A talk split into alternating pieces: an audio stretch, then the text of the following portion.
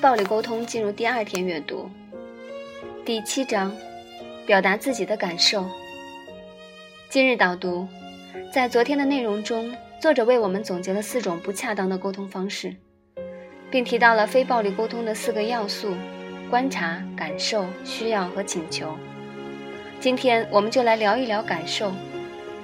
人非草木，孰能无情？生而为人，我们对生活中的点点滴滴都有着自己的感受。但是随着年龄的增长，我们好像越来越不愿去表达自己的感受。我们被很多条条框框所束缚，习惯了服从权威和现实，而非聆听自己内心真实的声音。隐藏自己的感受，绝不是与生俱来的，它往往和人们的成长经历、教育环境密切相关。举一个最常见的例子，小朋友小朋友们有时候会遇到这样的情况：家里有其他小朋友来做客，看中了自己的玩具，父母会怎么做？情况大致可以分为以下三种：一是把玩具送给这个小朋友；二是让小朋友玩会玩具但不给他；三是征求自己孩子的意见。我无法预估出父母们会怎样选择，但是可以肯定的一点是。选择第三种做法的父母所培养出来的孩子，更善于也更愿意表达自己的感受，学会说出自己的感受，而不是让别人猜。社会的节奏很快，人们都在匆匆忙忙的前行，打理自己的生活，的确没有时间去仔细顾及你的感受。所以很多的时候，要学会清楚具体的说出自己的感受，喜欢，讨厌。兴奋、郁闷、渴望、感动，将感受憋在心里的人，常常会陷入一个死循环，不会表达感受，觉得人们冷漠，更不愿意表达自己的感受，觉得人们越来越冷漠。其实未必是大家冷漠，或许只是自己过于苛求。把感受说出来，沟通将变得更容易。只有你表达了自己的感受，别人才会。给予更多的理解和尊重。在说出自己的感受之前，我们先要学会区分感受和想法。非暴力沟通鼓励人们说出自己的感受，但是作者马歇尔却发现，受到压抑的人们往往无法区分自己的感受和想法。想要引导他们说出自己的感受，却发现了更大的问题：他们不知道什么是感受。以下表格能够帮助我们了解感受与想法的区别。比如，属于感受的，我讨厌那个前锋；属于想属于想法的，那个前锋技术太差了；属于感受的，我很感动，你愿意帮我。那么想法的呢？我觉得你是世界上最好的人。好，根据上面的表格，我们可以看出。当我们真正在表达自己的感受时，我们会使用表示心情的词汇。当我们说“我觉得”的时候，我们常常只是在表达想法。有的人认为说出自己的感受可能意味着示弱，而坚强的人应该硬扛。但是作者告诉我们，示弱有助于解决冲突。示弱并不是所有的，并不是没有勇气。而是一种沟通的策略。当双方都剑拔弩张的时候，一方收起锋芒，以一种圆润的姿态去回应对方。这个时候，对方的锋芒也会被你的柔软所触动，从而有所收敛。在人与人的沟通中，适当的示弱，能够达到以以柔克刚、以退为进的效果。举个例子。家长让孩子每天练三个小时的钢琴，孩子练了练久了，很容易觉得枯燥，开始发脾气。这个时候，如果家长使用自己的权威去压制孩子，很可能就会造成家长和孩子的冲突。相反，如果家长说：“今天妈妈心情不太好，你能不能让妈妈听听你弹的曲子？你弹的曲子特别好听。”这样的效果就不一样了。孩子可能就会欣然同意继续练习钢琴曲。第九章：感受的根源。感受的根源在于我们自身。我们的需要和期待，以及对他人的言行的看法，产生了我们的感受。诚然，别人的行为可能会对我们有一定的影响，但这并不是我们感受的根源。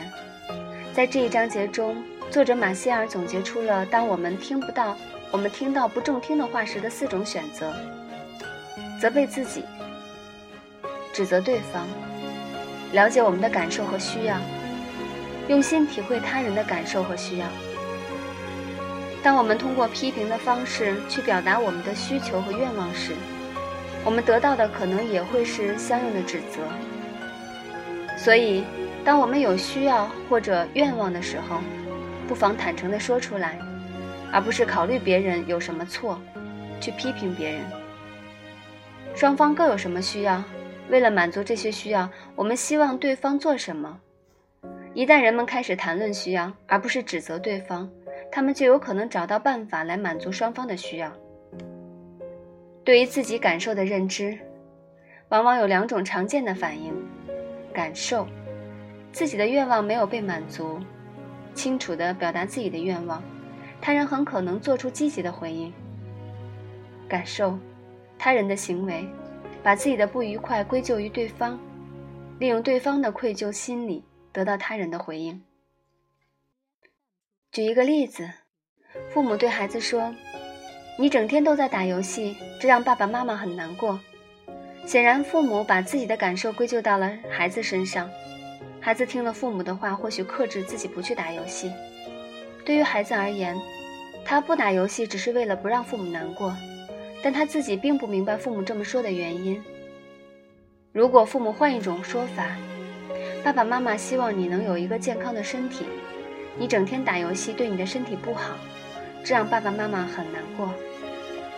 在这段话中，父母清楚地认识到自己的感受，是来源于希望孩子有一个健康的身体的愿望没有得到满足，所以当他们向孩子表达自己的愿望时，孩子了解到少打游戏有利于自己身体健康，那他更有可能做出一个积极的回应，并且这个回应。会是稳定而特别，而且持续的。我们常常弄不清感受与自身的关系，这个时候我们可以使用“我感到”，因为我的句式，帮助我们理清感受与自身的关系。比如，公司新产品的销售额不佳，我感到很难过，因为我很重视公司的发展。他给我打了电话，我感到很高兴，因为我很在乎。我们之间的友谊。他采纳了我的建议，我感到很开心，因为我很看重公司的形象。事实上，社会文化并不鼓励我们表达个人需要，对于女性而言尤其如此。人这一生最敢于说出自己需要的时候，大概是婴儿时期。虽然那个时候我们还不会说话，但是我们会用笑、哭、肢体动作。来表达我们饿了，我们高兴，我们想出去玩，我们想睡觉。等到慢慢长大以后，我们在各种社会规则的压抑下，反而变得胆怯了，在表达自己的需要时，瞻前顾后，犹豫不决。